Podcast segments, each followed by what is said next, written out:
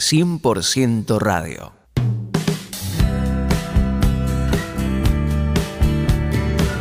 Y en Mateo capítulo 9, verso 36 dice, Y al ver las multitudes tuvo compasión de ellas porque estaban desamparadas y dispersas como ovejas que no tienen pastor. Mi querido amigo, mi querida amiga, podemos ver continuamente cuando ministramos a las personas, cuando ministramos a las necesidades de la gente, nos damos cuenta que la persona que es más difícil de ayudar es aquella que tiene autocompasión. La autocompasión, la autoconmiseración es opuesta al amor. Porque la autocompasión y la autoconmiseración mira hacia uno mismo, las necesidades de uno. En cambio, el amor mira hacia los demás. El amor es sinónimo de entrega, es sinónimo de dar. Entonces, ¿cómo hacer para tener un corazón dadivoso? ¿Cómo hacer para tener el corazón de Dios? Un corazón que se entrega. Bueno, primeramente tenemos que ver a Dios, cómo Él demostró su amor en el Calvario y lo hizo entregando a su Hijo, a través de una entrega y un desprendimiento total. Jesús dijo, no hay mayor amor que este que uno dé su vida por sus amigos. Y en el Calvario esto quedó demostrado. Y tener compasión por los demás es amar, es proteger, es ayudar, es extender la mano y hacer algo en favor de aquellos que nos rodean, es involucrarnos también en sus necesidades y darles una mano. Pero cuando en lugar de compasión y de amor hay autocompasión, solamente nos amamos a nosotros mismos, estamos centrados en nuestros problemas y nuestro amor se canaliza en la dirección contraria. Mi amigo, mi amiga, necesitamos tener un corazón compasivo, que se brinde al prójimo y no que retenga todo para sí mismo. Esto no nos hace sentir para nada bien y no es el propósito por el cual Dios nos deja aquí en la tierra, sino para compartir, para ayudar, para dar de nosotros mismos a quienes están a nuestro alrededor. ¿Cómo lo hacemos a esto? ¿De qué manera? Entendiendo primeramente esa obra maravillosa que, que Jesús hizo en la cruz entregándose a sí mismo por todos nosotros. Cuando nosotros vemos a nuestro Dios, a nuestro Jesús, que se entrega, que se da y que no retiene nada para sí, entonces nosotros también vamos a ser transformados a esa misma imagen y semejanza. Recordá que nos transformamos en el Dios en el cual creemos.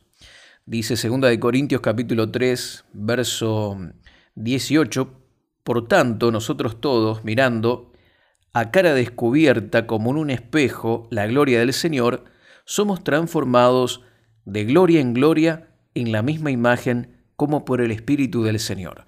Mientras miramos al Señor como en un espejo, nos vamos reflejando en ese espejo y vamos siendo transformados de gloria en gloria. Ahora, tenemos que tener esta imagen bien grabada en nuestro corazón de un Dios dadivoso, un Dios que entregó todo por cada uno de nosotros. Muchas personas dicen, quiero más de Dios. Ya lo he hablado en algún otro mensaje con anterioridad. Y esta expresión es correcta cuando nosotros queremos disfrutar más de sus bendiciones, queremos darle más importancia a las cosas de Dios que a otras cosas. Pero cuando la expresión representa o refleja que estamos pensando que Dios tiene cosas que todavía no ha compartido con nosotros, que Dios se guarda cosas para sí y no las quiere dar, no las quiere entregar, no las quiere compartir con sus hijos, entonces estamos viendo o representando en nuestra mente un Dios mezquino. Y esto, por supuesto, no es así, porque Él lo dio todo, ¿sí?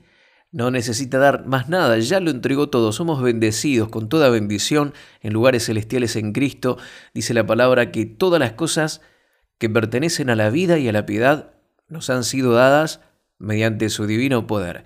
Todas las cosas. Dios no retire nada. Entregó lo más preciado que tenía su Hijo Jesucristo y nosotros, al mirar esa entrega, ese amor desprendido hacia nosotros sí reflexionar en esa obra de amor, vamos siendo transformados y también nuestro corazón va llenándose del amor de Dios y ya no va a ser una carga ocuparnos de los demás, sino que va a ser una necesidad en cada uno de nosotros. Mi querido amigo, la autocompasión nos priva la oportunidad de sembrar, que es la única manera como también luego vamos a poder cosechar. Si te sentís dominado por esta situación, si estás solamente centrado en tus problemas, en tus dificultades, en los desafíos que tenés por delante y te olvidaste de todos a tu alrededor, es momento de que comiences a enfocarte nuevamente en el propósito por el cual Dios te ha dejado en esta tierra y en este mundo y es para que puedas ayudar a otros, llevándoles el Evangelio, pero también dándoles algún tipo de ayuda en medio de su necesidad, así como lo hizo Jesús. Jesús nos dio el ejemplo y quiere ayudarnos a que podamos seguir sus pisadas porque Él quiere manifestar su amor a través de cada uno de nosotros. Mira a tu alrededor. Vamos, hay gente con necesidad, hay gente que necesita de un gesto, de una oración, de una sonrisa, de un acto de bondad de tu parte. Y al hacerlo, no solo vas a bendecir a otros, sino que vas a sembrar para que en tu vida también puedas cosechar abundantemente y también te vas a olvidar de tus problemas y de tus cosas que a veces estamos tan centrados en nosotros mismos y no nos damos cuenta que a nuestro alrededor hay muchos que necesitan, que están esperando algo y que tal vez están mucho peor que nosotros. Así que mi querido amigo, alza tu mirada, quita de tu vida, quita de tu corazón la autocompasión, la autoconmiseración y dale lugar al amor de Dios.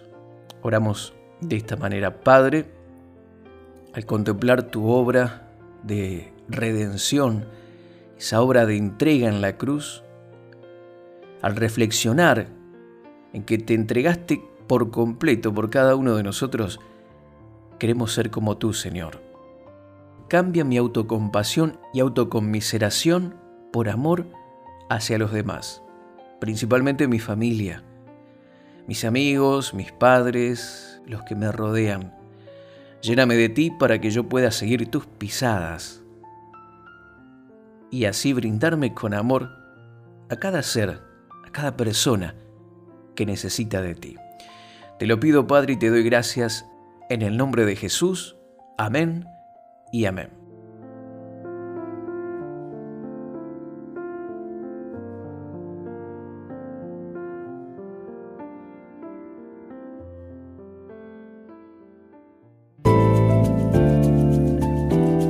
Gracias por compartir este tiempo con nosotros.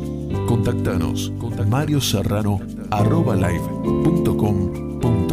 en Facebook Mario Rubén Serrano.